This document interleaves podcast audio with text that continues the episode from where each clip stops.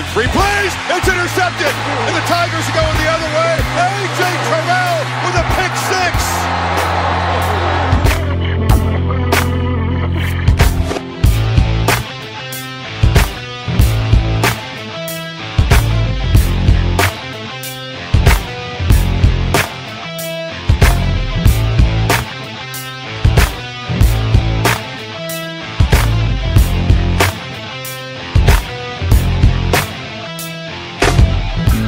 Salut à tous et bienvenue pour cette nouvelle émission consacrée à l'actualité du collège football en partenariat avec le site The Blue Pennant avec au programme de cette édition les dernières breaking news en provenance de l'univers de la première division universitaire, un point également sur les playoffs FCS et notamment la finale qui est désormais euh, connue euh, dans l'optique donc de la confrontation euh, de Frisco. Et puis bien entendu et ça sera une très grande page de cette émission les bowls majeurs et les demi-finales des playoffs de FBS avec notamment les demi-finales qui opposeront donc LSU et Oklahoma ainsi qu'Ohio State et Clemson. Pour en parler comme euh, chaque semaine, comme à chaque émission, en tout cas, le rédacteur et fondateur du site The Blue Pennant, Morgan Lagré, est en ma compagnie. Salut Morgan. Salut Yellow, bonjour à tous. Et Morgan a une petite voix parce qu'il est un petit peu malade. Pas du Euh, tout, ça s'entendait pas du tout. Euh, euh, J'ai l'impression d'être un fumeur. en fait, plus exactement, euh, je crois que j'ai- fait du ski en t-shirt. Et euh, c'est- note à moi-même, c'est une mauvaise idée. En tout cas, en tout cas, sachez-le, eh, cet homme est plein de ressources parce que je discute avec lui et deux secondes après, dès qu'il passe à l'antenne, il a une voix totalement différente. Ah, pas du tout. pas du tout. Pas du tout. Donc, euh, Cet homme se transforme pour, euh, pour, cacher, euh, pour cacher sa maladie. C'est incroyable. Euh, plus sérieusement, Morgan, on va aborder un sujet assez important. Malgré tout, euh, non pas que les bowls non majeurs ne l'étaient pas hein, euh, lors du précédent podcast, mais là on rentre vraiment dans le vif du sujet de cette euh, saison, avec notamment le dernier carré, donc les playoffs qu'on abordera d'ici la fin de, ce podcast. Mais avant ça, et avant d'aborder notamment les dernières, bre- les dernières breaking news, on s'intéresse aux quatre bowls majeurs à suivre au cours des prochains jours.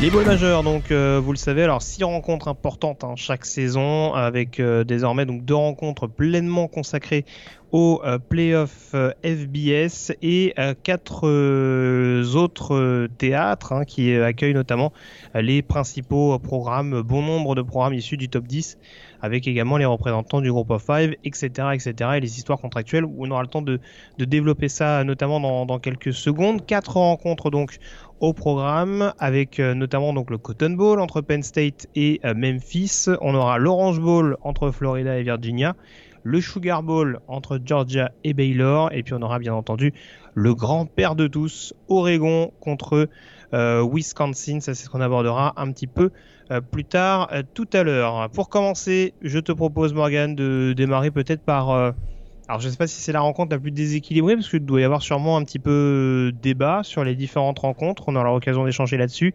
J'ai préféré démarrer par l'Orange Bowl qui va donc opposer euh, Florida à Virginia.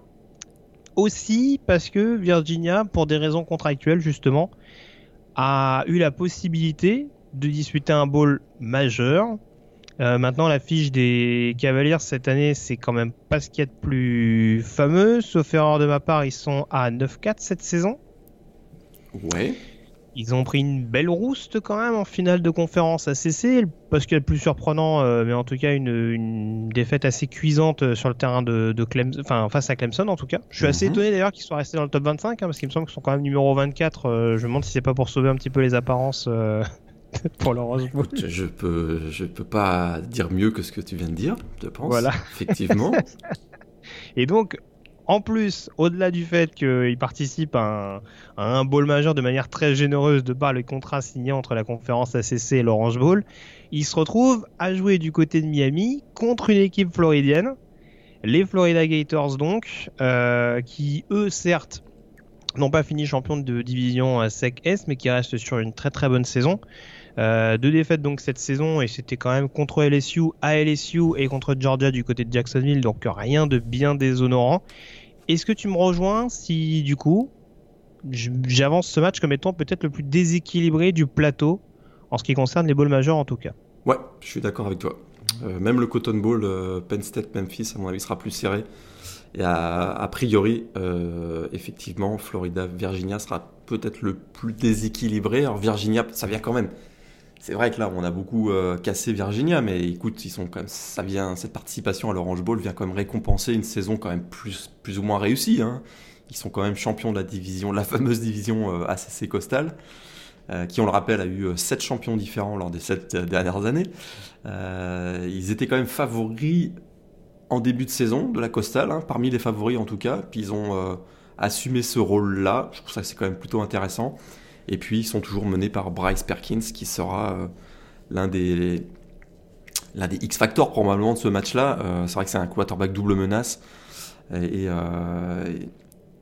il faut quand même s'attendre à voir une, équipe, une défense de Florida qui va absolument euh, mettre, qui va se concentrer essentiellement à stopper euh, le jeu au sol euh, de Bryce Perkins, qui est un quarterback très polyvalent, qui peut être très mobile, qui peut gagner beaucoup de yards au sol. Ils vont probablement vouloir bloquer Florida, la défense de Florida va pouvoir probablement vouloir bloquer Bryce Perkins. Et pour que Virginia puisse en sortir dans ce match, j'ai quand même l'impression ça passera un peu par les airs. Et euh, est-ce que euh, Bryce Perkins contre le, la secondary de, Florida, ça va être un, un mix gagnant pour les Cavaliers? J'en suis pas sûr.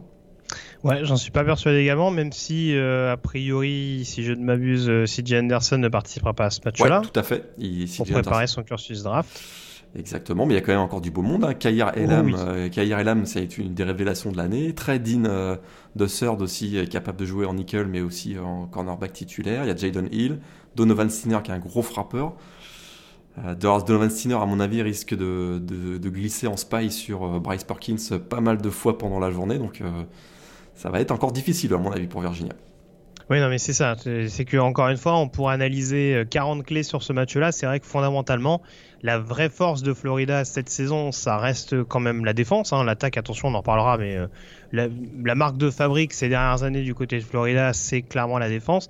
Et là, face à Virginia, si tu mets de côté, enfin, si tu mets de côté, hormis Bryce Perkins, qui est vraiment un, facteur X à lui tout seul, qui est capable en effet d'être euh, hyper menaçant, notamment par le, par biais du, du jeu à la course, si tu arrives un temps soit peu à le contenir et tu l'as dit, il y a quand même beaucoup de defensive backs euh, extrêmement mobiles qui sont capables d'être réactifs et de, le surveiller euh, comme le laisse sur le feu. À côté de ça, on a un backfield offensif qui, a l'air quand même un petit peu de manquer de solutions. On a sorti un, Wayne Tolapapa en fin de saison, mais qui, est peut-être pas forcément, euh, qui a peut-être pas le, rendement qu'on peut avoir d'autres d'autres running backs des Cavaliers ces dernières années. Euh, au niveau du jeu aérien, il y a des cibles, mais encore une fois, face à un backfield aussi fourni que celui de Florida, c'est pas ce qu'il y a plus rassurant. Et puis même la ligne offensive, hein, c'est clairement pas une des meilleures all-line de la ne serait-ce que de la conférence ACC. Donc euh, c'est ce qui interroge un peu à, ce niveau-là. Je serais quand même très très étonné que d'un point de vue match-up, l'attaque de Virginia réussisse à prendre le dessus sur la défense des Gators. Clairement. Et c'est vrai qu'il y a beaucoup de points communs entre la défense de Florida et la défense de Clemson. Hein. L'aspect athlétique, euh, la vitesse, l'explosivité. Euh, il y, a, beaucoup de similitudes entre ces deux défenses et on a vu euh, la défense de Clemson a très très rapidement, à part les deux premiers drives, hein, on se souvient de la finale d'ACC, deux premiers drives où Virginia avait été dans le, dans le match.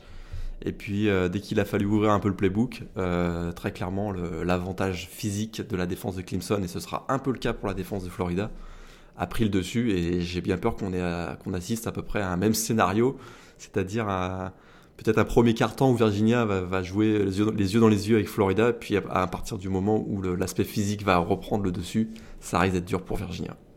Parce que si on regarde, alors, si on part sur un match-up un poil plus équilibré sur le papier, on regarde l'attaque de Florida contre la défense de Virginia également, on pourrait se dire que justement, euh, cette défense de Virginia elle a quand même des arguments à, mettre en avant. Hein. Je trouve qu'il y, a un run stop qui est pas pas inintéressant en l'occurrence. En tout cas, il y a une bonne rotation notamment sur le front 7. Euh, ce qui est un peu plus problématique, c'est que j'ai des doutes sur le fait, euh, c'est même pas j'ai des doutes d'ailleurs, c'est confirmé. Euh, on n'aura pas de Bryce Hall qui est la principale menace sur la couverture du côté de, Virginia. Et au vu de la saison qu'a faite Kyle Trask depuis qu'il a pris la suite de Felipe Franks, c'est pas ce qui est le plus rassurant non plus pour les Cavs. Tout à fait, parce qu'effectivement, quand on pense attaque Florida, on pense plutôt jeu au sol. C'est vrai que la, Michael Perrine, bon, c'est pas le meilleur running back de la SEC. C'est plutôt un running back polyvalent, hein, qui a d'ailleurs montré avec 35 réceptions cette année qu'il pouvait être intégré dans le jeu aérien. Mais effectivement, euh, le jeu aérien de Florida était plutôt convaincant cette année. On a eu l'explosion du Titan Kyle Pitts, qui est mhm. très très précieux. Et on a, on a des joueurs quand même très talentueux. Euh, un joueur transféré comme Van Jefferson qui vient de, de Ole Miss. Freddy Swain, même s'il est incertain pour ce match. Trevon Grimes, Josh Hammond. Tout ça, c'est des cibles euh, pour Kyle Trask. Et effectivement, Bryce Hall ne joue pas dans ce match donc le cornerback de, Virginia, et ça va mettre beaucoup de pression sur l'autre leader défensif hein, des Cavaliers, Zen Zendler, qui va devoir s'occuper et de la Michael Perrine et de Kyle Trask, qui va devoir glisser dans la, couverture. Il se prépare un match euh, assez tendu, notre ami Zen Zendler, à mon avis, qui est quand même la figure emblématique de cette défense avec Bryce Hall. Ouais, très clairement. Après, voilà, il y, en a, on l'a dit, il y, y, a beaucoup de menaces sur le front 7. Euh, Charles Snowden, Noah Taylor, c'est il y a des joueurs quand même qui sont capables, même euh, même Eli Mack est capable de de vraiment aller euh, aller pénétrer, on dira, dans la poche adverse pour pour mettre suffisamment de pression. Et c'est vrai que s'il y a peut-être un point faible à identifier du côté de cette équipe de Florida, en tout cas d'un point de vue offensif, c'est un peu comme Virginia, c'est la O-line où on sait qu'il y a eu beaucoup de turnover pendant l'intersaison dernière et pour l'instant on n'est pas rassuré à 100% de ce qu'on voit depuis le début de la saison. Ouais, tout à fait. Et peut-être le petit avantage, c'est que tu sais, euh, pour, le, pour ces préparations à l'Orange Bowl, il y a 15, 15 euh, practices, hein, si je me si je me trompe pas, et ça risque d'être plutôt favorable à Florida, euh, notamment la ligne offensive, pour resserrer les rangs. et c'est vrai qu'ils n'ont pas rassuré au cours de l'année, mais là j'ai l'impression qu'ils vont avoir tout le mois de décembre pour se préparer, ils vont arriver complètement prêts pour, affronter, pour affronter Virginia. D'accord. Bon, on n'a rien dit encore, hein, on fait les pronostics à la fin de l'émission, mais vous aurez compris qu'on est encore dans une indécision assez marqué. Ouais. Très clairement. Deux coachs emblématiques quand même pour ce match. Hein. Dan Mullen, euh, Florida contre Branco Medanol. Je trouve que c'est deux coachs qui ont, euh, qui ont pris récemment euh, en main leur, leur, programme et qui ont plutôt bien réussi cette participation à l'Orange Bowl en est la preuve. Et pour, ah Florida. Bah, ouais, pour Florida, ce serait quand même un beau prix de consolation de remporter l'Orange Bowl parce qu'ils ont échoué de peu hein, face à LSU et Georgia en saison régulière, ce qui les a écartés des playoffs. Et pour eux, ce serait quand même une belle récompense de remporter euh, l'Orange Bowl. Ils sont pas, ils sont pas du tout favoris. Hein. C'est sûr, en... c'est sûr. En deux ans, en tout cas, oui, je te rejoins, Dan Mullen, euh, parce qu'on en avait parlé lors du précédent podcast. L'année dernière, en effet, ils avaient dû entre guillemets se contenter d'un Citrus Bowl avec la large victoire contre Michigan. Et là, il y a encore une forme de progression supplémentaire. Euh, le duel face à Georgia l'année prochaine va être, va être encore plus disputé, à mon avis, et assez excitant à suivre au niveau de cette, de cette de cette sec Est, pardon, et, on aura l'occasion d'en reparler. Dernier, dernier point, est-ce qu'on va voir Emory Jones hein, le, running back, euh, le pardon, le oui, running back, le quarterback euh, redshirt freshman de Florida, euh, qui était un, haut prospect il y a deux ans.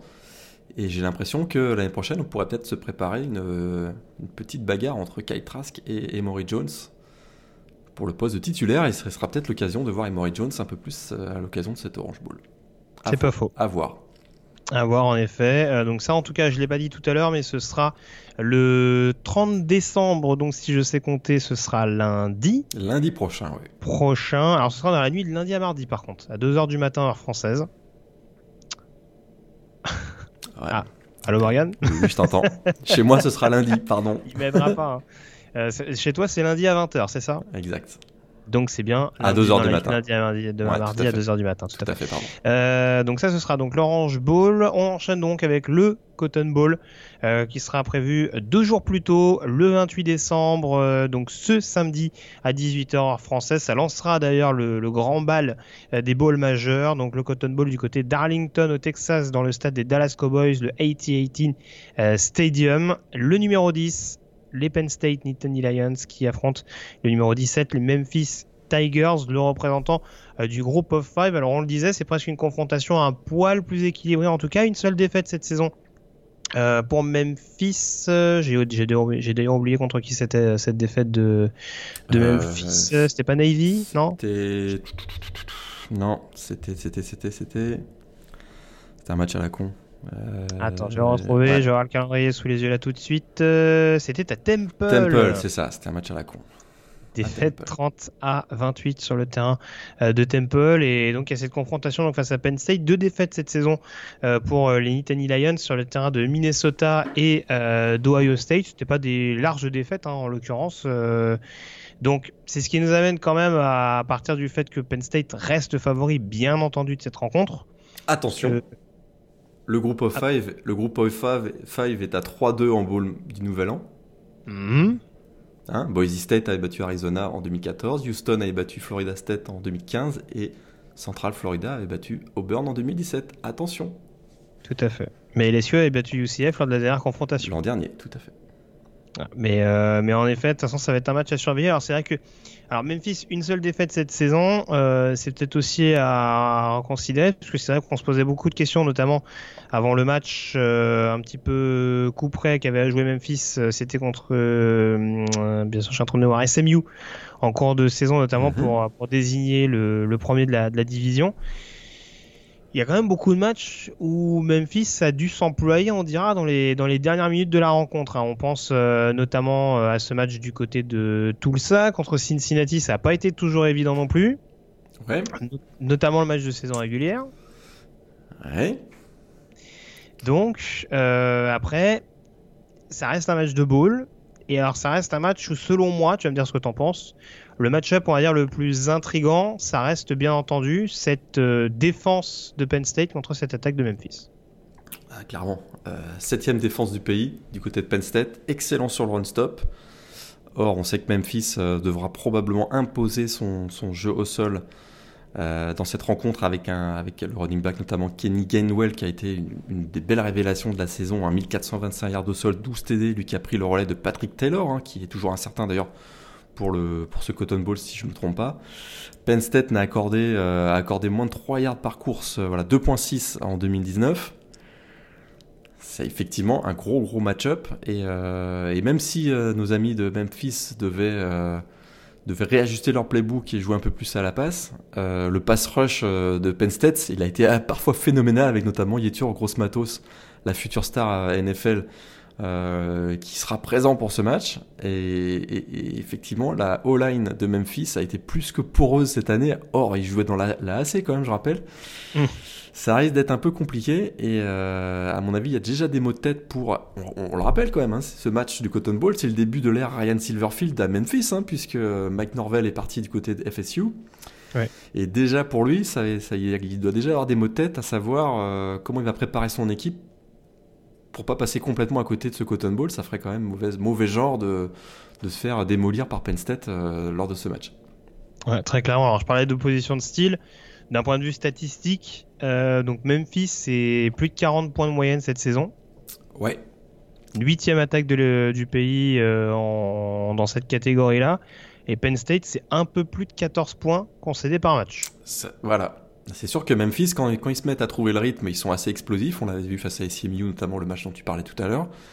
Euh, là, ils vont, affronter une défense euh, dont le niveau est largement supérieur à tout ce qu'ils ont affronté cette année, même, même celle de Cincinnati qui était quand même assez solide en fin de saison. Là, ils passent à un autre niveau et j'ai hâte de voir comment Brady White, le quarterback, plutôt gunslinger hein, euh, du côté de Memphis, va se comporter. C'est vrai qu'il a des armes, avec notamment Damonte Coxie, Antonio Gibson, le playmaker, et qui est Darian Jones. Euh, mais là, on son va petit problème, si je peux me permettre, son petit problème, ça va peut-être quand même être la blessure de, de Joey Magnifico, le Thaïlande qui, euh, du coup, manquera ce, manquera ce match-là. Tout à fait, exactement. Alors, on, peut quand même garder espoir du côté de Memphis. On se souvient quand même que Penn State avait quand même assez souffert face à des équipes qui ont un, euh, en, Big Ten qui ont un jeu euh, aérien un peu plus ouvert. Hein. Minnesota, Indiana et Ohio State, c'était quand même plutôt bien amusé face à, face à Penn State. C'est peut-être le petit rayon d'espoir, le petit rayon de, soleil du côté de Memphis et un petit espoir du côté des, Tigers. C'est de réussir à trouver assez vite le, rythme aérien, mais il faudra quand même avoir un minimum de jeu au sol, sinon on va être trop prévisible offensivement. Et ça, la défense de Penn State va prendre le dessus, à mon avis. Alors, on est d'accord que l'attaque de Memphis, en effet, peut, de par les différents profils que tu évoquais, en effet, les Gainwell, les Gibson notamment, euh, euh, en tout cas la capacité euh, de Brady White notamment à, installer un certain rythme en attaque, marquer des points malgré tout à cette très bonne défense de, Penn State. Est-ce que malgré tout, la défense de Penn State, parce que je l'ai dit, hein, ils ont marqué beaucoup de points cette, cette saison, ils en ont pris quand même un petit paquet. 48 points contre SMU, 2 fois 24 contre Cincinnati, c'est pas le pire. 33 à Louisiana Monroe, 30 à Temple face à une équipe de Penn State euh, qui a quand même une attaque assez équilibrée. Est-ce que, sur le long terme, ça peut, tenir la distance? Ouais, ça, ça m'inquiète, effectivement. Euh, ils ont pris plus de 500 yards euh, face à Tulsa, SMU et Louisiana Monroe. C'est vrai que l'attaque de, Penn State n'a pas été toujours au top. Hein. On se souvient qu'ils avaient quand même bafouillé un peu dans l'exécution de leur plan de match à Minnesota et contre Ohio State une équipe qui reste quand même jeune et inexpérimentée hein, en, début de saison, même s'ils ont une belle progression tout au long de l'année. On a découvert des joueurs comme euh, les running backs Journey Brown, Noah Kane, qui étaient des, bonnes recrues et qui sont montés en puissance tout au long de la saison. Est-ce que Sean Clifford va être présent? On se souvient qu'il s'était blessé légèrement euh, face à Ohio State, si je ne me trompe pas. Mm. Euh, est-ce qu'on verra Will, Will Levis finalement qui jouera dans ce match? Mais effectivement, avec des playmakers comme KJ Hamler et Pat Fryermuth, donc le, Titan, je me dis que sur la distance, ça risque d'être compliqué pour Memphis. Oui, et puis d'un point de vue all-line, c'est vrai qu'on est assez critique depuis le début de ce podcast sur, euh, sur les lignes offensives qui, ont partie de, qui participent à ces rencontres. Penn State, depuis le début de la saison, c'est quand même assez solide. Ouais, absolument. Donc, il euh, va falloir, pour, pour les déplacer, même si Bryce Huff est un des, et un des edge rushers, on dira, les plus réputés euh, du groupe of five, euh, il va quand même avoir un petit peu de boulot euh, pour réussir à aller, aller, chercher et le quarterback et le running back adverse. Ouais, absolument. Je, pense que ça va être, ça va être compliqué et, on a bien vu effectivement que la O-line de Penn State était quand même protégeait bien Sean Clifford tout au long de l'année.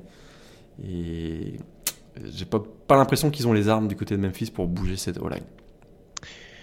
On passe en 2020 à présent pour s'intéresser au Sugar Bowl qui opposera donc du côté du Mercedes-Benz Superdome et non pas Stadium, euh, mhm. comme j'allais dire, donc du côté de la Nouvelle-Orléans, euh, les Georgia Bulldogs numéro 5 au Baylor, au Baylor Bears numéro 7, euh, deux finalistes malheureux de conférence qui se retrouvent donc à l'occasion du Sugar Bowl. Ce sera dans la nuit du 1er au 2 janvier euh, heure française, donc à, 2, à 2h45 du matin, c'est bien ça. Mhm. Alors, on pourrait considérer que c'est assez déséquilibré. Maintenant, on se rappelle que Georgia avait déjà croisé une équipe de Big 12 la saison passée, déjà au Sugar Bowl d'ailleurs. Ouais, ça s'était pas super bien passé. Non, en effet, avec une assez large victoire de, Texas en l'occurrence. Est-ce que Baylor a la faculté de faire la même chose? Je vais, je vais continuer de nouveau en ciblant un match-up plus particulier. Même si là, j'avoue que j'en suis pas totalement sûr. Euh, j'ai presque la sensation qu'il y a deux défenses qui sont meilleures que leurs attaques respectives. Mais si on devait s'arrêter là, est-ce que la clé du match c'est pas pour Baylor de stopper notamment, euh... j'ai oublié son nom, euh, DeAndre Smith et le jeu au sol des Bulldogs? DeAndre Swift, ouais. Euh, moi, je crois que c'est effectivement bah D'abord, c'est le bol des losers, on le rappelle. Hein, les deux équipes ont perdu en finale de conférence. Euh, donc là, il faut, il faut, ils ont l'occasion de se, racheter. Georgia, qui effectivement prend l'habitude de jouer au Sugar Bowl. La défense, la défense de Baylor va devoir contenir effectivement la puissance athlétique euh, de cette attaque de la SEC et notamment d'André Swift, le, running back. C'est indiscutable, mais je dirais que attention à Jack Fromm. Hein. C'est vrai qu'il a été très contesté euh, à partir du mois d'octobre notamment pour des, performances très, euh, très moyennes et pas très constantes, en tout cas assez inconstantes. Là, il a quand même l'occasion, Sugar Bowl, euh, voilà, c'est quand même en prime time, c'est après le Rose Bowl, il y a beaucoup de gens qui regardent ce match. Il a pour lui l'occasion complètement de se racheter et d'offrir, euh, lui qui avait, souffert effectivement aussi déjà face à Texas l'an dernier au, Sugar Bowl. Là, il a l'occasion de vraiment de se racheter. Je serais pas surpris qu'on voit un peu plus le jeu aérien de Georgia dans ce match-là. Euh, j'ai l'impression qu'il nous prépare, un petit coup du côté de, du côté de Georgia. Il y a quelque chose aussi qui est ressorti de cette saison de Georgia, là, c'est qu'ils sont un peu trop conservateurs. Euh, dans, leur euh, playbook offensif, à l'inverse par exemple d'Alabama qui a beaucoup ouvert son playbook au jeu aérien, je trouve que Kirby Smart il était encore un peu old school dans son, dans son approche du jeu offensif. Peut-être qu'il a appris quelque chose en se disant cette année, peut-être qu'il a appris quelque chose cette année et que euh, ce Sugar Bowl sera l'occasion d'expérimenter peut-être un peu plus de jeu aérien. Alors, tu vas me dire qu'il a peut-être pas les armes non plus, non plus au niveau des receveurs, mais Euh, surtout qu'il y a un peu de casse. Hein. Blaylock euh, est d'ores et déjà out et il me semble que Cager et Jackson sont, sont quand même incertains à l'heure actuelle. ouais. Mais je serais pas surpris qu'on voit un peu plus euh, le bras de Jack Fromm que ce qu'on peut imaginer, c'est-à-dire essentiellement le jeu au sol avec DeAndre Swift. Pourquoi pas hein. Écoute, euh, non, c'est une possibilité pour tenter de, surprendre cette équipe de, Baylor, euh, qui pour le coup, je pense que paradoxalement a plus de répondants au niveau du jeu au sol que contre la passe. Euh, J'essaie de me rappeler dans le détail, mais j'ai pas souvenir que c'était fait marcher dessus en tout cas contre les Sooners en finale de conférence Big 12. Euh, même si en effet il y avait notamment la blessure de Kennedy Brooks en deuxième mi-temps qui avait un petit peu conditionné les choses, mais il y a, y a quand même un petit comité d'accueil symbolisé par, par Terrell Bernard ou a priori du côté de défense de Baylor, il y a, y a de quoi anticiper et c'est vrai que si Georgia veut se garder une chance, bon, c'est compter sur ses forces, sur, euh, sur deux tackles assez solides et euh, qui s'annonceront d'ailleurs à la prochaine draft. euh, ça peut en effet être une possibilité. Après, euh, je, je sais pas, je te, je te rejoins. C'est vrai que cette, euh, ce manque de remise en question, je dirais, de Kirby Smart et de son coaching staff à un moment donné, c'est, ça me paraît, euh, je- ça me paraît un peu tard maintenant de, se- de changer son fusil d'épaule contre une défense qui va quand même les attendre, qui encore une fois contre l'attaque euh, déjà hyper aérienne d'Oklahoma a pas été infamante non plus. Ouais. Mais c'est possible. Mais non, c'est, mais c'est parfaitement possible en effet que Georgia essaie de les, de les surprendre dans ce, dans ce registre de jeu. ouais. Ouais, sur- sur- je me dis, écoute, on l'a vu quand même en, deuxième mi-temps euh, face à LSU, donc en finale de la SEC, on a vu que la connexion Jack Fromm, euh, George Pickens, ça marchait quand même assez bien. Je me dis que peut-être là, il y a vu un petit euh, la, la lumière qui voilà. Et bon, il peut peut-être se dire, écoute, euh, j'ai peut-être négligé le jeu aérien. Je parle de Kirby Smart et il peut se dire, bah écoute, voilà, en condition de match, en match avec enjeu, j'ai l'occasion d'essayer quelque chose et sachant qu'il a quand même, écoute, il y a quand même George Pickens, on, le rappelle, Matt Landers aussi, qui était un, une recrue euh, 4 étoiles, Caris Jackson, il y a Demetrius Robert- euh, Robertson qui est toujours là, le senior Tyler Simmons, donc il y a quand même des armes, quoi. C'est sûr qu'il y a eu de la casse au niveau des receveurs cette année, mais il y a quand même des armes et je me dis que peut-être il peut, jouer cette carte-là. Oui, non, c'est sûr. Après, c'est vrai que une donnée à laquelle je suis en train de penser actuellement, c'est vrai que je m'arrête beaucoup sur les receveurs. Il y a peut-être également la possibilité d'utiliser euh, les running backs de manière un peu plus mobile. On sait qu'un DeAndre Swift, par exemple, dans le processus draft, euh, est un petit peu mis de côté par rapport à d'autres joueurs. Euh, Enfin, on sait qu'un Jonathan Taylor, par exemple, a montré de meilleures facultés au niveau de la réception. Un J.K. Dobbins, c'est plus forcément approuvé. Travis Etienne non plus. En profiter pour, pour permettre à DeAndre Swift de montrer ses capacités en sortie de backfield, c'est pas forcément une mauvaise chose et ça permettra d'étirer un petit peu cette défense de, de Baylor, d'essayer de trouver un peu plus d'espace face à une face à une défense on dira disciplinée, robuste, ça peut être quelque chose euh, à tenter du côté de Georgia, mais euh, bon en tout cas euh, de ce qu'on en a vu depuis le début de la saison, va peut-être falloir un game plan un petit peu plus imaginatif que ce qui a été fait par par le programme d'Athènes depuis euh, depuis le début de cette campagne 2019. Euh, si on regarde de l'autre côté, du côté de Baylor, on a laissé l'attaque notamment avec un Charlie Brewer euh, touché pour raison de commotion. Ouais. Euh, un poste de quarterback un petit peu indécis, un Jacob Zino qui a laissé des bonnes impressions justement contre Oklahoma, mais qui là encore va se retrouver contre une défense de Georgia sans énorme nom sur le papier, mais qui est extrêmement homogène et extrêmement difficile à bouger. Et j'ai des doutes, en tout cas à titre personnel, tu vas me dire ce que tu en penses, mais sur la faculté notamment de ses running backs à lui retirer suffisamment de pression des épaules. Ouais, ça je, ça, je suis complètement d'accord. Effectivement, on n'a pas vu hein, de, de. Bon, Jamie Salasti est pas si mal. Tristan Ebner a aussi été intégré dans le jeu au sol, mais offensivement, même je trouve, euh, de manière générale, c'est vrai. Voilà, Baylor, ils n'ont pas convaincu cette année. Ils ont gagné énormément de matchs euh, avec très peu de points d'écart et c'était essentiellement la défense qui faisait le, qui faisait le boulot. Là, face à une grosse défense de Georgia, euh, je suis pas convaincu qu'on ait les armes pour aller, euh, pour aller euh, marquer beaucoup de points et, prendre le dessus. Je suis, un peu inquiet, je t'avoue, euh, à ce, ce niveau-là. C'est pourtant, on, les avait vus pas si mal face à, face à Oklahoma. À partir du moment où ils ont vraiment été très agressifs, lors le match de saison régulière notamment, là, quand ils ont mené très largement. Le fameux 28 à 3. Et, euh, et donc Chris Platt notamment avait été très très bon, Denzel Mims. Je suis pas sûr qu'ils qu'ils soient capables de recommencer une telle performance face à une défense comme celle de, des Bulldogs. Ouais, c'est ça, parce que là, il y a quand même un backfield qui, il y a quand même un backfield qui va être extrêmement fourni. c'est sûr qu'on parle beaucoup de, de Reed et de Lickard qui sont les, les, deux joueurs les plus expérimentés, notamment de ce dernier rideau, mais Enfin, il y a 8 passes défendues pour Harry Stokes depuis le début de la saison. Il y a Tariq Stephenson, pardon, Mark Webb, DJ Daniel, ils sont capables également euh, de, de, de, de, servir, que ce soit vraiment sur le jeu à la passe ou pour éventuellement blinder la boîte s'il y a besoin de le faire. Donc c'est vrai que à ce niveau-là, autant d'un point de vue offensif, il y a beaucoup de points d'interrogation qui se sont posés, autant défensivement, il y a tellement de talent et de polyvalence, notamment, notamment sur, le, sur le dernier rideau, que du côté de Baylor, là aussi, il va peut-être falloir essayer de, de, se montrer un peu créatif. Et je parlais alors, je ne sais pas si c'est officiellement Jacob Zino qui sera titulaire, titulaire parce qu'encore une fois, on ne sait pas si Charlie Brewer sera remis. Un match est encore dans une semaine quand à l'instant on enregistre le podcast. Euh, mais ça peut être tentant pour Matt de tenter Jacobzino. Hein. Ça, peut être tentant, effectivement. Est-ce que toi, c'est ce que tu ferais? Si, non, si Charlie Brewer est, est, euh, est disponible, il, mettra Charlie Brewer. D'accord. Parce qu'on rappelle que Brewer, Brewer c'est junior, hein, donc c'est pas forcément dit qu'il parte à, l'issue de ce match-là, euh, même si a priori il est quand même parti pour une petite concurrence. Ouais. Ouais, mais bah, Jacob Zigno, c'est quand même ultra inexpérimenté quand même. Ah, on est d'accord. Ça, c'est sûr que là, le lancer au Sugar Bowl face à la défense de Georgia, euh, le, beau cadeau de Noël, quoi. c'est un peu. Surtout que la défense de Georgia, euh, bon, il y a beaucoup de seniors, notamment cette année. Hein. On sait Michael Barnett, David Marshall.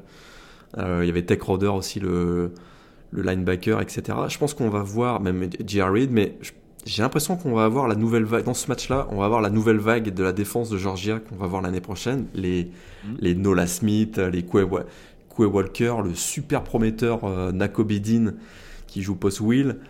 Bon, Tyreek Stevenson, on l'a vu beaucoup cette année. Il y a Lewis Siné aussi qui est pas mal. Tyson Campbell aussi, un cornerback. Tous ces, même Jordan Davis aussi, le nostacle qu'on a vu parfois cette saison. Ces joueurs-là, ils ont eu 15, 15 practices, je, rappelle ça, ils ont 15 practices au mois de décembre, ils sont, on leur a donné, euh, ils vont avoir les clés de la défense des Bulldogs l'an prochain, ils ont vraiment l'occasion de marquer leur territoire à l'occasion de ce match-là, et c'est vraiment pas un cadeau pour le quarterback de, Baylor euh, pour, pour ce Sugar Bowl. Très bien. Bon, bah, écoute, on a un pronostic tout à l'heure, mais en tout cas, euh, moi je le dis, hein, je, je sais pas ce que toi t'en penses, mais je, je sais pas s'il y aura beaucoup de touchdowns sur ce match-là. J'en suis pas persuadé, même si c'est un bowl majeur et même si en effet, euh, bon, faut, pas, faut pas prendre pour acquis tout ce qu'on a vu pendant la saison régulière. Non, c'est sûr. Si Kirby Smart euh, prend pas l'option d'ouvrir plus le jeu aérien, c'est-à-dire s'il insiste beaucoup avec les DeAndre Swift, euh, Zamir White et James Cook au poste de running back, on risque de, se prendre un match effectivement où ça va être bloc contre bloc et on aura probablement assez peu de points. Je suis d'accord. On termine ces balls majeurs avec euh, notamment une rencontre qui sera prévue, alors que je ne me trompe pas, donc ce sera le 1er janvier à 23h heure française. Le Rose Bowl du côté de Pasadena en Californie avec le duel entre le numéro 6 Oregon et le numéro, et le numéro 8 pardon, euh, Wisconsin. Euh, duel le plus excitant, je dirais, sur le papier entre deux finalistes deux euh, conférences, l'un malheureux à Wisconsin et l'autre euh, vainqueur donc de la Pac-12, Oregon. Je pense que l'opposition de style, là on peut la voir à peu près de ce qu'on a vu depuis le début de l'année. L'attaque d'Oregon contre la défense de Wisconsin, à qui donnes-tu tes faveurs? Euh, En tout cas, il y a plusieurs match-ups assez intrigants dans ce match. Mhm. Euh, c'est sûr, bon, il y a celui dont tout le monde parle, Jonathan Taylor, le running back de Wisconsin, contre euh, Troy Dye, le linebacker d'Oregon. Ça, ça va être un, des, un des match-ups intéressants. Il y a Justin Herbert donc face à, face à la, euh, Eric Burrell, l'excellent safety du côté de, Wisconsin. Il y a aussi un match-up entre Penel Sewell, le left tackle de l'attaque d'Oregon, face au edge rusher Zach Bone du côté de Wisconsin. Donc on a vraiment d'excellents match-up euh, dans ce match. Pour Justin Herbert, je trouve voilà, il a une super opportunité de renforcer son, statut top 10 à la prochaine draft. Il a, il a été quand même assez impressionnant face à Utah. Il va essayer de faire aussi bien euh, cette fois-ci face à l'excellente défense de Wisconsin hein, qui a accordé moins de 200 yards à la passe en 2019. Je trouve que ça, il a peut-être pas suffisamment utilisé son, groupe de son groupe de receveurs, hein. Johnny Johnson, Jen Red, euh, Joan Johnson, on l'a vu à l'occasion, mais pas de manière très constante, je trouve. Jacob Brilland aussi, un Titan excellent, très très bon. Et euh, je me dis que peut-être là aussi Oregon va, va peut-être un peu plus ouvrir son, son, jeu et aller un peu plus vers, vers l'attaque aérienne. Et ça risque d'être assez intéressant face à la défense de, de Viscondine qui a été quand même très très très solide tout au long de l'année, mais qui a été, euh, qui a été très solide, et, euh, surtout au sol, je trouve. et ça, on va voir ce que ça va donner. Et si on part sur le sur l'attaque de Wisconsin, là pour le coup, on a décidé d'ouvrir un petit peu plus le, le cahier de jeu en finale de conférence, mais sur une seule mi-temps. Est-ce que tu penses que du côté de Paul Christ, on peut être tenté de le refaire face à cette équipe d'Oregon euh, On va dire qu'il sur cette rencontre s'est montré opportuniste, euh, mais on sait que la défense c'est peut-être pas forcément le gros point fort des Ducks cette année. Ouais, c'est pas le gros point fort. Ils ont eu des matchs euh, assez bons, d'autres un peu moins. effectivement, l'attaque aérienne de Visconti, quand on parle de euh, c'est pas forcément le, jeu aérien qu'on pense en, qui vient en tête en, premier. Mais écoute, Jack Cohen a été, Cohen a été quand même plutôt pas mal. 17 euh, TD cette année, 4 interceptions seulement. Et à partir du moment où euh, Cephus, hein, le receveur qui est devenu vraiment son go-to guy sur les passes plus, longues, a été, sa suspension a été levée. Écoute, on a vu une équipe de Fiscondine qui était beaucoup plus équilibré, alors qu'auparavant ça tournait évidemment autour essentiellement du, jeu au sol et de, leur running back euh, Jonathan Taylor, à qui d'ailleurs il manque que 91 yards au sol pour atteindre le plateau des 2 milliards euh, pour la deuxième année d'affilée. Bah écoute, je trouve que l'attaque aérienne de Wisconsin peut être un peu plus euh, embêtante face à une, défense d'Oregon qui effectivement bah, était un peu sur courant alternatif cette année. C'est ça, parce que paradoxalement, c'est vrai que si on prend les stats de manière brute, euh, d'un point de vue moyenne de points concédés par match, Oregon, c'est meilleur que Wisconsin cette saison.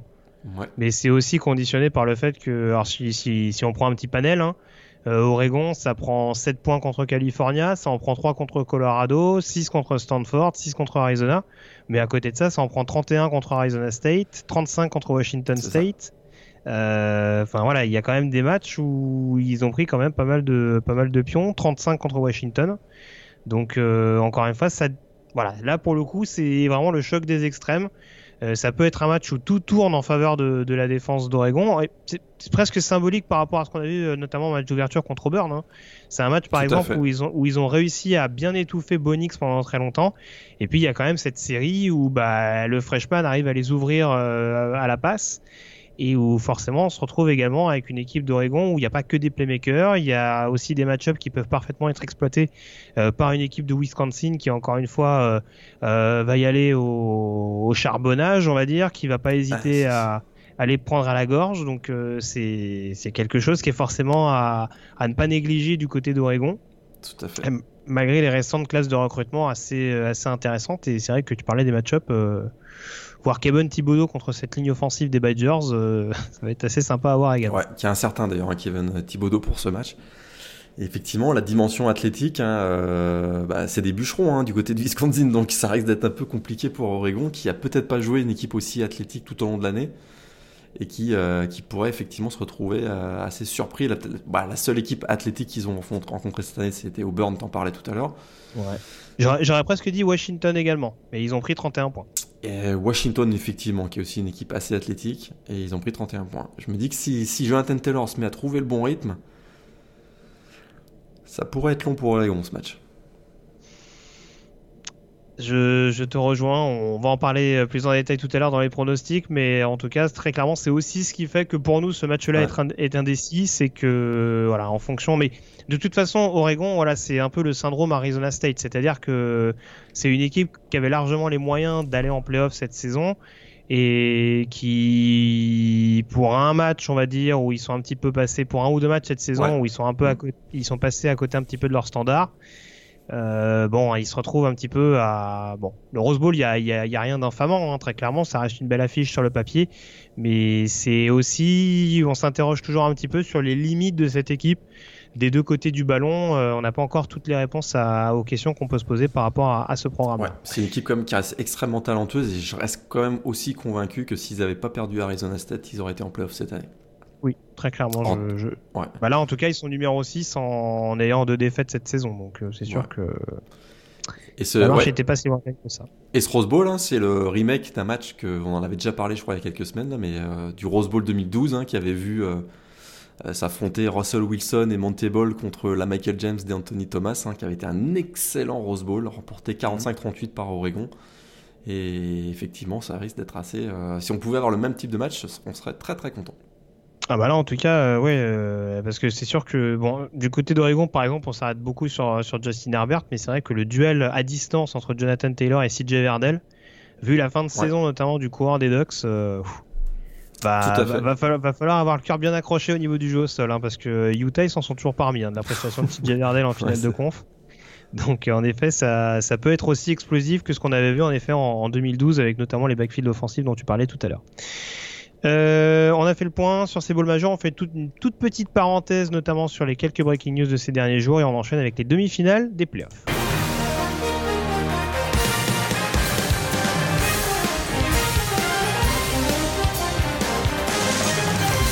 Avec en effet euh, quelques rencontres hein, qui se sont jouées ces derniers jours. Morgan, la campagne de Bowler.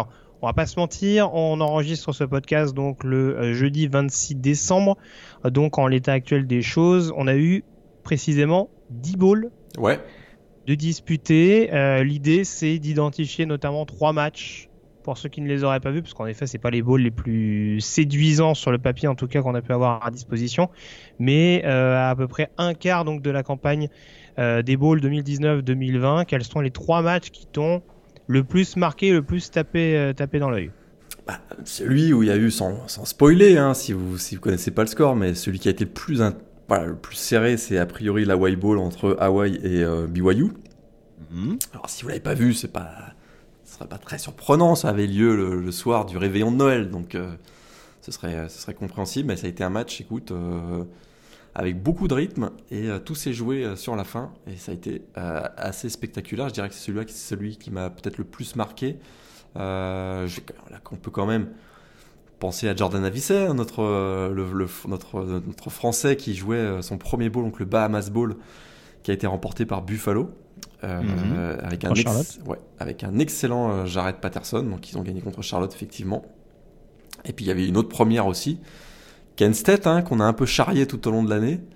Je ne vois pas de quoi tu parles. On s'est un peu moqué d'eux tout au long de l'année. Ben écoute, ils ont remporté le premier bowl de leur histoire en, s'imposant. Euh, c'était le Frisco Bowl, si je me trompe pas. Donc ça, ça avait été aussi une, une, assez, une assez belle surprise. Et autre, autre surprise, San Diego State a marqué 48 points cette année.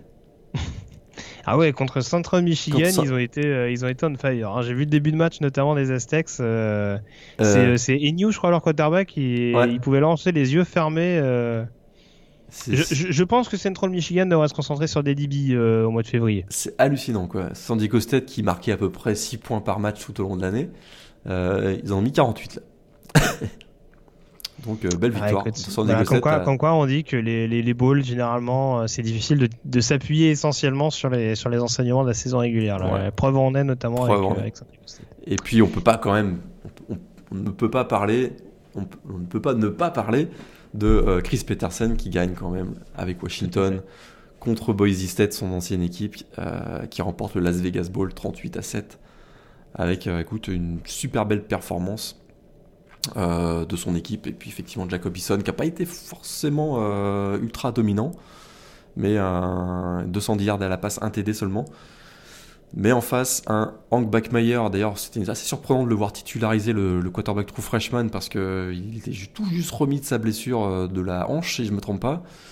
On avait vu un Jalen Anderson qui avait été plutôt bon en fin de saison. Là, on a lancé, on a relancé Hank Backmeyer et il a souffert. Il a souffert face à la défense de Washington et le résultat, bah, il, est, euh, il est très clair, net et précis. 38 à 7 pour Washington face à Boise State. Ouais, deux interceptions pour Backmeyer, mais euh, c'est vrai que là, pour le coup, la... les, les lignes de Washington, c'était assez solide à bouger quand même. Hein. Ouais. Très clairement, sur ce match-là, avec un, un, solide jeu au sol. Et euh, ouais, en effet, très belle sortie pour, pour Chris Peterson qui va laisser la suite à, à Jimmy Lake, son, son co-coordinateur défensif. Ouais, tout à fait. ce qu'on en a vu, il y a des solides bases. En tout cas, en défense, c'est pas parti pour s'arrêter du côté de Washington par rapport à ce qu'on voit ces dernières saisons. Tout à fait. Puis eu, ce, ce, ce match-là, j'ai eu la chance de le voir en français avec un excellent commentateur.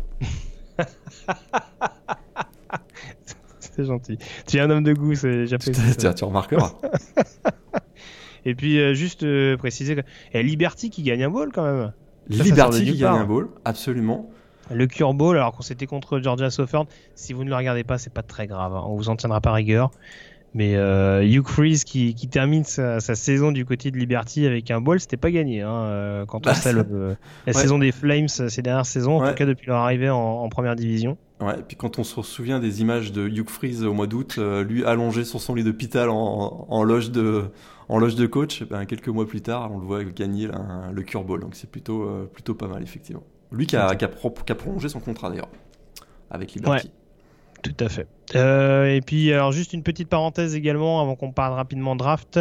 Euh, le point sur les playoffs FCS, bien entendu, avec une finale que personne n'avait vu venir. Oh, le numéro 1, North Dakota State, qui affrontera donc le numéro 2, euh, James Madison. Confrontation entre les 7 derniers vainqueurs cumulés J'ai un doute sur le. les 8 alors attends, je vais, retrouver ça tout de suite. Tac, tac, tac. En tout cas, c'est sûr que on l'avait pas du tout annoncé cette finale. Hein. North Dakota State, James Madison. Puis euh, les demi-finales, écoute, les défenses ont, ont, pris le pas sur les attaques. Euh, James Madison a encaissé aucun point euh, face à UNI et North Dakota State, qui était en grande difficulté offensive, a également resserré les rangs en défense et a accordé que 3 points à Illinois State pour l'emporter 9 à 3. C'est bon. moins, dominant, je trouve. un hein. North Dakota State, moins dominant cette année. Ils avaient quand même un peu souffert face à Nicole State au moins en, première mi-temps. Là, euh, écoute, c'était juste aussi face à Illinois State. Je me dis que du côté de James Madison, on se dit, il y a peut-être une chance finalement. Oui, après bon, contre, mon, contre Montana State, ils ont été un peu plus, un peu plus incisifs quand même. Ils ont sauf, que, euh, sauf que là, je viens de dire des bêtises. Hein, c'était pas les demi-finales. Oui, c'était l'écart. C'est pour ça que j'avais un doute tout à l'heure quand tu me l'as dit. Ouais, je m'excuse. Effectivement, North Dakota State a battu Montana State 42 à 14. Voilà, mais c'est sûr qu'en quart, ils étaient un peu plus. Ouais, Ils, avaient, ils, avaient, quand même sorti les rames contre, contre Illinois State 9 à 3. Mais dans ces demi-finales, voilà, on a, on a quand même deux programmes qui ont un peu remontré euh, pourquoi ils étaient considérés comme numéro 1 et numéro 2 au pays, avec en effet North Dakota State euh, qui euh, offensivement s'est quand même pas mal régalé contre Montana State, victoire 42 à 14. Et puis James Madison qui s'impose de manière assez solide également contre Weber State. Ouais, ils ont surtout. Autant j'ai pas vu la demi-finale North Dakota State Montana State, mais j'ai vu le match James Madison Weber State, donc je suis encore plus condamnable où là, ils ont vraiment bien défendu sur, euh, le jeu offensif et notamment le jeu euh, au sol de Weberstedt. On sait que c'était leur grande force. Ils ont parfaitement défendu James Madison et ils s'imposent 30 à 14 dans cette rencontre. Ouais, et puis il y a 14 points encaissés, mais je, il me semble que c'est même des points qui prennent. Euh, attends, je vais pas dire de bêtises. Bon, il y a un touchdown dans le dernier quart. Donc, voilà, globalement, globalement c'était vraiment un match dominé assez largement par, par les Dukes. Et encore une fois, on ne sait pas trop. Euh, donc ce match-là, ce sera prévu le samedi 11 janvier à 18h heure française. Ouais. Alors j'ai vérifié, donc c'est les 8 derniers vainqueurs. 7, hein. titres pour North Dakota State et 1 pour James Madison depuis 2011. Donc euh, les Dukes sont la dernière équipe à avoir fait chuter North Dakota State. C'était donc en, 2016. Est-ce que le remake va pouvoir se faire 3 ans plus tard? Euh, a priori, en tout cas, sans trop de surprise, ça paraît être la seule équipe capable de le faire de, ce qu'on voit depuis le début de la saison. Tout à fait. On rappelle une seule défaite cette saison pour James Madison, mais c'était contre, contre, une équipe de 1A, West Virginia, si je ne me trompe pas. Mhm. Et euh, North Dakota State, ça a vaincu cette saison. Et donc, euh, ça va être un gros match, effectivement. Le 11, janvier à 18h. Voilà, exactement. Et attendez-vous, je pense avoir quand même, quand même, quand même quelques points. Je serais pas étonné qu'il y ait au moins 20 points de chaque côté. À voir en tout cas. Un point sur la draft euh, très rapidement. Alors pas énormément de nouveaux inscrits, juste euh, un inscrit que j'avais pas vu et que j'ai rechecké en off avant qu'on commence l'émission, Morgan. J'avais parlé d'Andrew Thomas, le left tackle de Georgia. Euh, on a quand même une décision assez étonnante. C'est le tackle droit Isaiah Wilson, qui choisit donc de quitter les Bulldogs pour rejoindre la NFL. Ça paraît un peu plus étonnant quand on sait que bon, c'est pas un joueur qui a joué non plus énormément sur la ligne offensive de Georgia. en tout cas qui, paraît, qui paraissait quand même un peu moins, un peu moins fringant à l'heure actuelle, un peu moins expérimenté euh, pour entrer dès à présent chez les pros. Ça fait un peu. Euh, je sais pas s'il avait peur un petit peu de la concurrence parce qu'on sait que Georgia sur les lignes offensives ça recrute à tour de bras ces dernières années, mais d'un point de vue carrière, ça me pose un peu question. Ouais, je trouve qu'effectivement il aurait une année de plus euh, aurait probablement lui aurait probablement permis d'être un plutôt peut-être un potentiel premier ou deuxième tour. Et effectivement, je suis un peu surpris. Ouais, là à mon avis, on est quand même ouais 3-4. Hein. Bah, je pense. à l'heure actuelle, oui. Hein, à l'heure actuelle, il est plutôt 3-4, ouais. Mais avec une année de plus, peut-être qu'il aurait pu se glisser dans le, dans le, au premier tour. Il a intérêt à nous faire un sacré processus draft, euh, l'ami Isaiah en l'occurrence, surtout qu'il me semble qu'il a traîné quelques petits pépins physiques pendant la saison, donc euh, à surveiller de près. Et puis autre euh, personne inscrite également, c'est pas, c'est beaucoup moins surprenant en l'occurrence, c'est Jonathan Garvin, le pass rusher de Miami, qui du coup s'inscrit également, donc ça c'est pas ce qu'il y a de plus illogique. C'était attendu. Ouais, l'un des pass rushers en chef cette année, on va dire, aux côtés de, de la révélation Grégory Rousseau. Donc euh, bon, on, va, on, verra à peu près ce qu'il peut apporter du côté de Miami. Un joueur assez, assez complet, pas inintéressant sur le run stop de mémoire. Donc euh, c'est pas non plus une sensation en soi qu'il euh, décide de rejoindre la, la, NFL. Et puis des joueurs qui restent également, euh, les deux joueurs prometteurs de Wake Forest, le receveur Sage Surratt et le pass rusher Carlos Bacham Jr. Euh, qui choisissent finalement de rempiler du côté de Winston Salem pour continuer leur apprentissage et eux pour le coup pourquoi pas être draftés un petit peu plus haut l'année prochaine. Exactement. Surratt c'est un super retour pour Wake Forest. Ouais, exactement. Ouais. Euh, surtout qu'a priori Jimmy Newman est junior, donc ce serait pas étonnant que les deux partenaires soient ensemble l'année prochaine. Exactement. De bon augure pour, pour Dave Clawson et, le programme des, des Demon Deacons, qui affronteront, je crois, Michigan State dans quelques jours. tout à fait. À l'occasion de game. Exactement. Voilà. On a fait le tour, on peut dès à présent s'intéresser au reste des previews et notamment aux demi-finales des playoffs.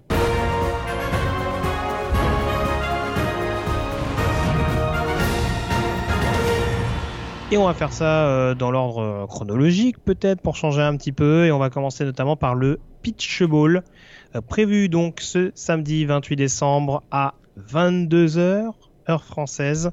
Le numéro 1, LSU, qui affronte le numéro 4, Oklahoma. On parlait de duel déséquilibré, Morgan. Je ne sais pas si on peut considérer ce match-là comme une rencontre foncièrement déséquilibrée.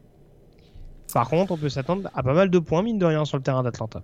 A priori, on devrait avoir pas mal de points. Hein, c'est un remake hein, du BCS Championship 2003 euh, où LSU avait gagné 21-14 euh, en finale nationale.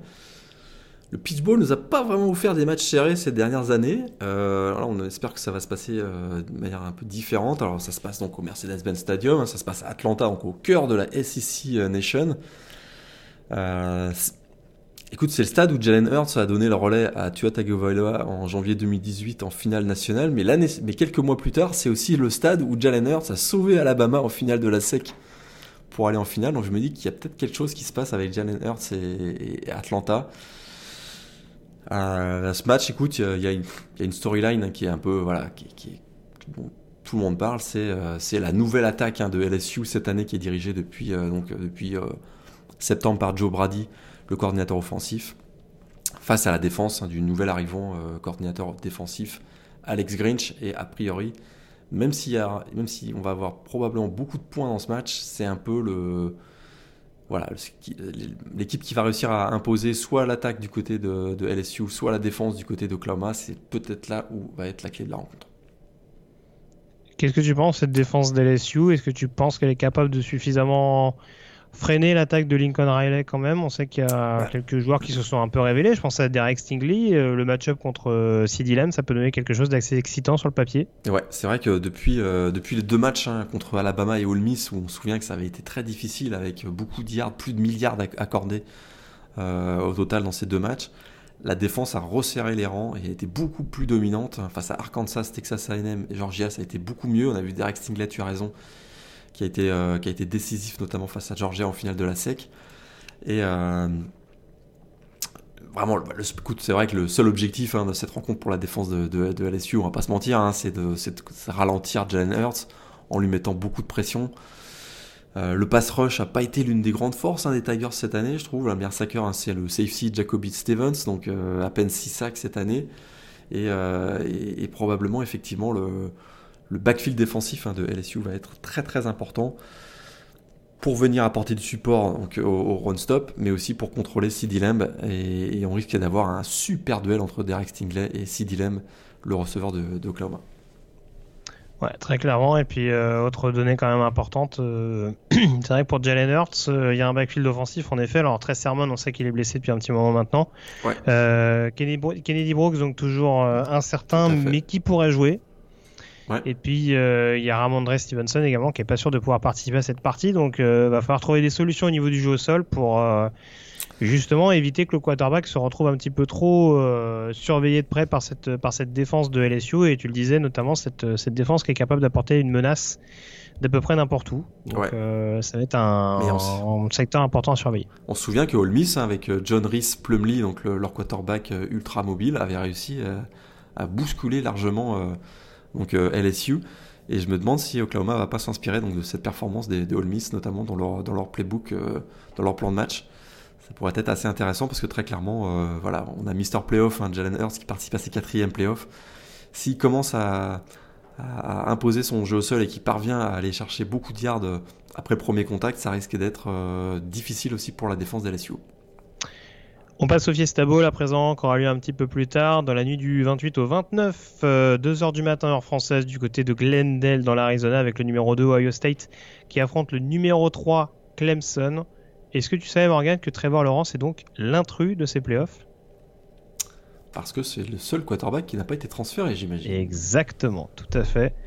Euh, et en l'occurrence, des retrouvailles entre les Tigers et les Buckeyes qui s'étaient retrouvés en playoffs, je crois, il y a deux ou trois saisons de ça deux ans Non, trois ans, trois ans. C'était il y a trois ans, euh, la confrontation en demi-finale entre Clemson et Ohio State, avec une balade à l'époque de Clemson euh, dans la, vers, le, vers le titre national dans la foulée. D'ailleurs, ils se sont rencontrés euh, trois fois dans l'histoire, Ohio State et Clemson. Il y avait effectivement donc la balade dont tu parlais 31-0. Ah, je sais de quoi tu vas parler.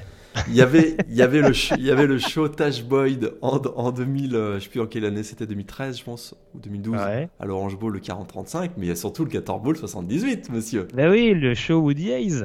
Le Infamous Punch de Woody Hayes sur Charlie Bowman.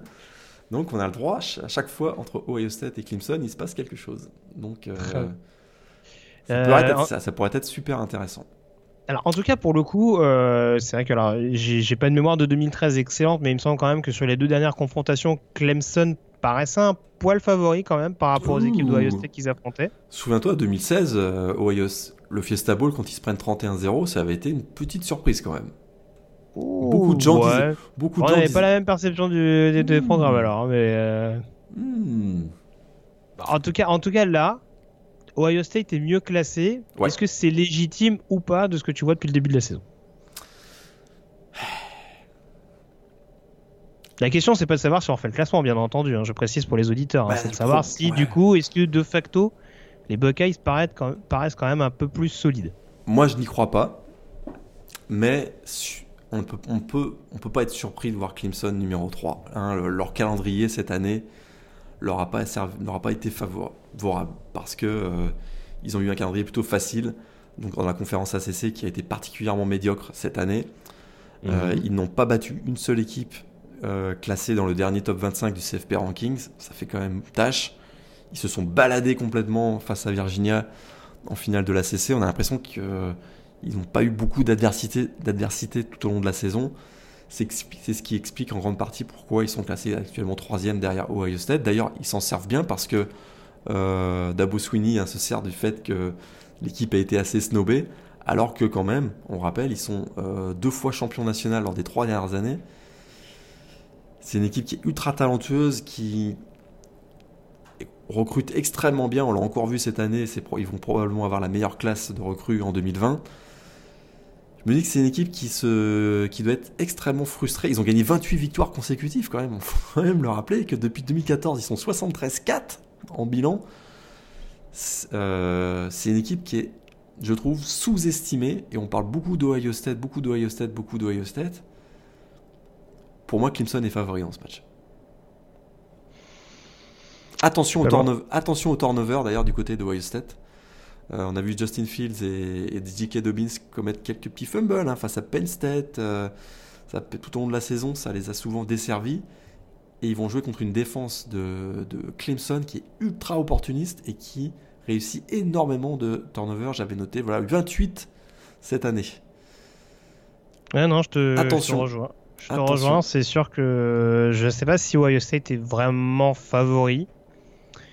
Euh, le rendement des stars offensives va être extrêmement important. C'est un peu, c'est un peu bête euh, libellé de cette manière-là, mais c'est sûr que on a, on s'est beaucoup focalisé sur le début de saison de Trevor Lawrence en disant bon, ça a été la sensation l'année prochaine, l'année dernière. Est-ce que cette saison il est pas un petit peu trop à la cool, etc. Et puis on voit que quand ça commence à compter un petit peu, exactement voilà, il met quand même le bleu de chauffe, il arrive quand même à faire briller ses receveurs. On rappelle quand même que Justin Ross euh, est pas forcément le receveur aussi dominateur qu'il était en fin de saison passée, et pourtant ça n'empêche pas Trevor Lawrence de distribuer euh, euh, aux nombreuses cibles qui sont à disposition.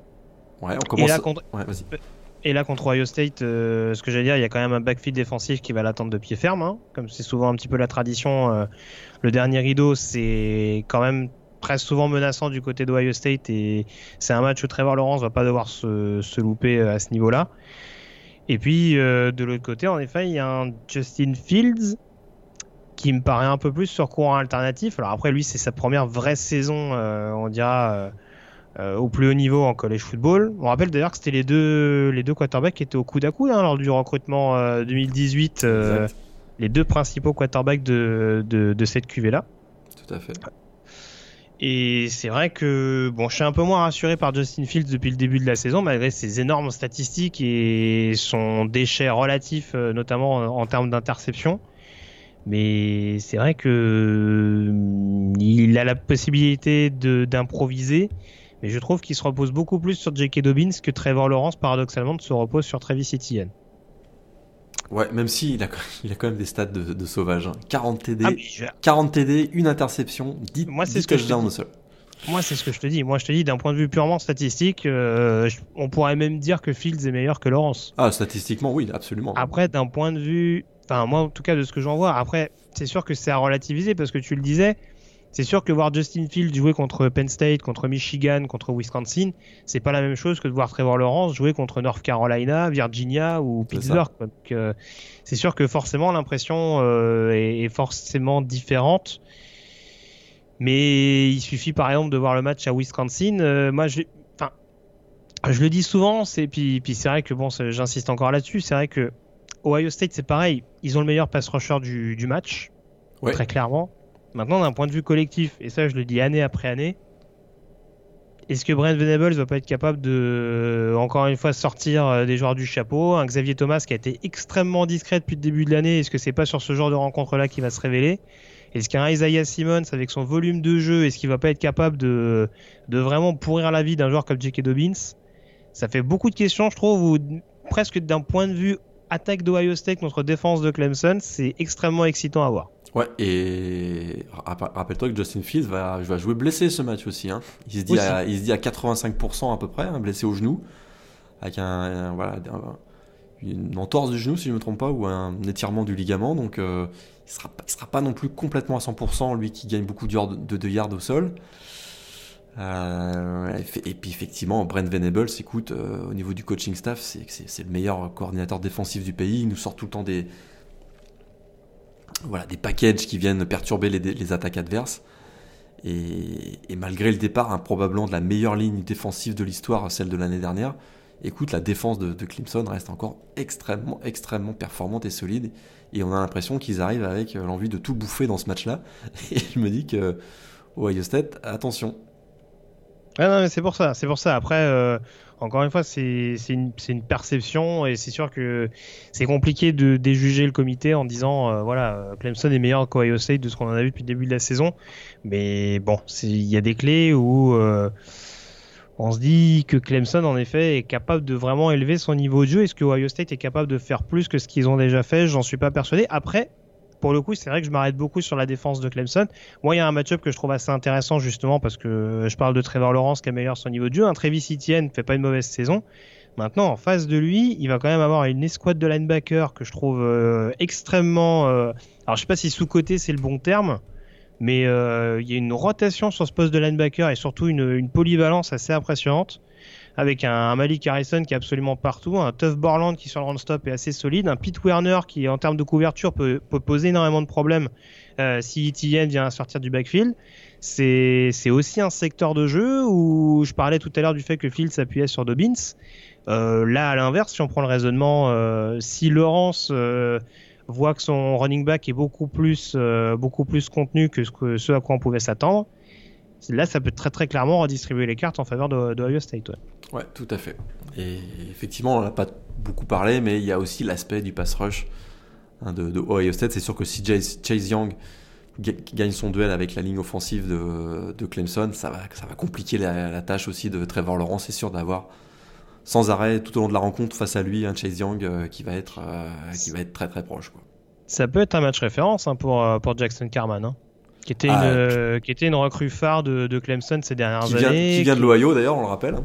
Voilà. Ah, donc qui, est de- qui est du New Jersey, mais qui avait été euh, qui avait qui avait été recru- tenté d'être recruté par Ohio State, pardon. Mais en tout cas, voilà, c'était une, re- c'était une recrue phare. Forcément, euh, c'est pas celui qu'on met le plus en avant euh, depuis son arrivée euh, du côté de Clemson. Mais là, il va quand même être sous le feu des projecteurs face au, au meilleur pass Ouais. rusher, si ce n'est le, le meilleur joueur du pays cette saison. Il y a, là, il, va y avoir des choses quand même assez, assez intéressantes, des petites énigmes à, à suivre de très près euh, parmi les nombreux match-ups qui vont, qui vont constituer ce match-là. Et ce- Et très clairement, on était obligé de garder ce, ce match-là en dernier parce que enfin, c'est c'est ce qu'il y a de plus équilibré et c'est vraiment un match qui peut aller dans n'importe quel sens, mine de rien, même si, voilà, on peut, on peut se dire que Clemson, en effet, euh, peut, peut encore une fois élever son niveau de jeu. Tout à fait. Et en raison de la, pr- la, la puissance, on va dire, sur le, sur le pass rush de Ohio State, soyez pas surpris de voir beaucoup de screen pass, et notamment euh, Travis Etienne euh, à, à la réception, et un Amari Rogers qui est aussi capable de glisser sur des passes courtes. Et on sait qu'Amari Rogers, hein, sur les catch and run, il est extrêmement euh, performant, et je serais pas du tout surpris de voir beaucoup, beaucoup de screen pass dans ce match-là, notamment en début de rencontre, pour donner un petit peu de confiance à Trevor Lawrence. Très bien. Bah écoute, euh, maintenant qu'on a parlé des différentes previews, on va pouvoir se lancer sur les pronostics. C'est parti. Si tu le veux bien, on va faire dans l'ordre des matchs qu'on a analysés. On commence, avec, on commence pardon, avec l'Orange Bowl, Florida contre Virginia. Ça va être compliqué pour Virginia quand même. Une équipe 42 à 24 pour Florida. Avec 20 points dans le garbage time pour les Cavaliers. Alors peut-être pas, peut-être pas. Je pense qu'ils vont, je- comme je disais tout à l'heure, je pense qu'ils vont faire, ils sont capables de, de tenir, euh, de tenir la route pendant un quart temps, voire un peu plus, mais derrière ça va être compliqué. J'y vais avec Florida en tout cas. euh, ouais, je dirais peut-être une vingtaine de points d'écart, ça m'étonnerait pas en tout cas. Euh, match numéro 2, le Cotton Bowl, Penn State contre Memphis. Voilà, Penn défense de State tout de même. ouais, Penn State, Penn State pour moi, la défense de Memphis, pff, ça va être, ça va être trop difficile. Je dis 38 à 27 pour Penn State. Match numéro 3, le Sugar Bowl, Georgia contre Baylor. Je te rejoins un peu sur ce qu'on disait tout à l'heure. Je pense qu'il n'y aura pas énormément de points dans ce match-là. Donc je dis un 20 à 14 pour Georgia. Ouais, c'est pas mal, ça me plaît ça. Ouais, je, te, je te rejoins. À mon avis, le score, euh, on sera pas loin en effet. Un petit 21. dix- Non, non, faut qu'il y ait des field goals, euh, Georgia. Un petit 23. Ouais, 23-17. Un truc, euh, un truc bien crade comme ça. ça me paraît pas mal. Euh, et puis on termine donc avec le Rose Bowl concernant les bowls majeurs. Oregon contre Wisconsin. Eh bien moi je dis Wisconsin 37-34 après prolongation. Ah ouais. Ah ouais, tu Avec un, ch- ouais, un show Jonathan Taylor. Je serais pas étonné que Wisconsin gagne ce match. Je vois pas une orgie offensive comme toi tu peux le voir. Mais euh, ouais, allez, Wisconsin, un petit 27-24. Peut-être après prolongation, sait-on jamais. ouais. Ça me plaît bien. Concept de la prolongée. Euh, donc victoire des Badgers également de mon côté. Les demi-finales avec LSU Oklahoma dans du Pitch Bowl. Pitch Ball, LSU Oklahoma. Euh, parmi les quatre, les quatre demi-finalistes là, ils, ils ont tous connu un mauvais match cette saison. Oklahoma, Clemson, Ohio State.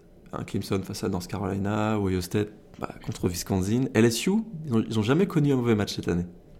C'est très très rare de connaître, d'avoir une équipe qui fait aucun mauvais match cette année. Oh là là. Et rappelons, ils sont numéro 1 du comité. tu me voles les mots. Ils sont numéro 1 du comité. Ils sont numéro 1 du comité. Ils jouent face à Jalen Hurts, qui est Mister Playoff, j'ai tout à l'heure. Qui est Mister Atlanta, ouais, d'accord. Oklahoma 37, LSU 34. Oh putain. D'accord. Euh, très bien. Et pire, c'est que ça pourrait arriver. Hein. Ça pourrait arriver. Euh, j'y vais quand même avec LSU. Je pense qu'il y aura une dizaine de points d'avance. Un petit, un petit 31-21, euh, un truc dans le genre. Le Fiesta Bowl pour finir. Ohio State contre Clemson. Je pense que Clemson va gagner assez facilement même. 34 à 24. 34-24. Assez facilement, me dit-il. ouais. En tout cas, plus facilement que ce qu'on pense. 34-24. Ouais, je suis pas loin de te rejoindre, ouais. Un petit 30 à 20, un petit truc, euh, un petit truc dans le genre. J'y vais avec Clemson également. J'y vais avec Clemson également, mais ah, je suis d'accord. Tu, tu, tu, y vas sur un Clemson Oklahoma, d'accord. Je... Ok, pourquoi pas. On y va sur un Clemson Oklahoma. On suivra ça. On en reparlera dans quelques jours, de toute façon, monsieur Lagré, parce que a priori, on, est, on, se retrouvera donc pour analyser euh, ces bowls euh, majeurs, notamment ces demi-finales. Et faire la preview de la finale, donc. Et la preview de la finale. Entre Clemson et Oklahoma. Tout à fait, on suivra ça de près. Euh, je te remercie en tout cas d'avoir été en ma compagnie, et puis donc on se retrouve dans quelques jours pour analyser tout ça en détail. On essaiera peut-être, je parle sous ton contrôle, éventuellement de faire un petit made bag ah oui, euh, bah oui. Euh, alors j'allais dire pour finir la saison, non, parce qu'il y aura une émission des euh, après la finale, mais en tout cas dans les prochains jours. Peut-être pas le, ou le, podcast, ou le, prochain podcast ou le, podcast justement qui, qui terminera cette saison 2019-2020. donc si vous avez des questions, n'hésitez pas. Hein, Envoyez des questions. Twitter, Facebook, puis sur l'article du podcast. Exactement. Merci encore Morgan et puis euh, on vous souhaite une très bonne semaine avec euh, plein de rencontres NC au programme et plein de balls à suivre en cascade jusqu'au 13 janvier prochain. Salut à tous, ciao. Ciao, bonne semaine à tous.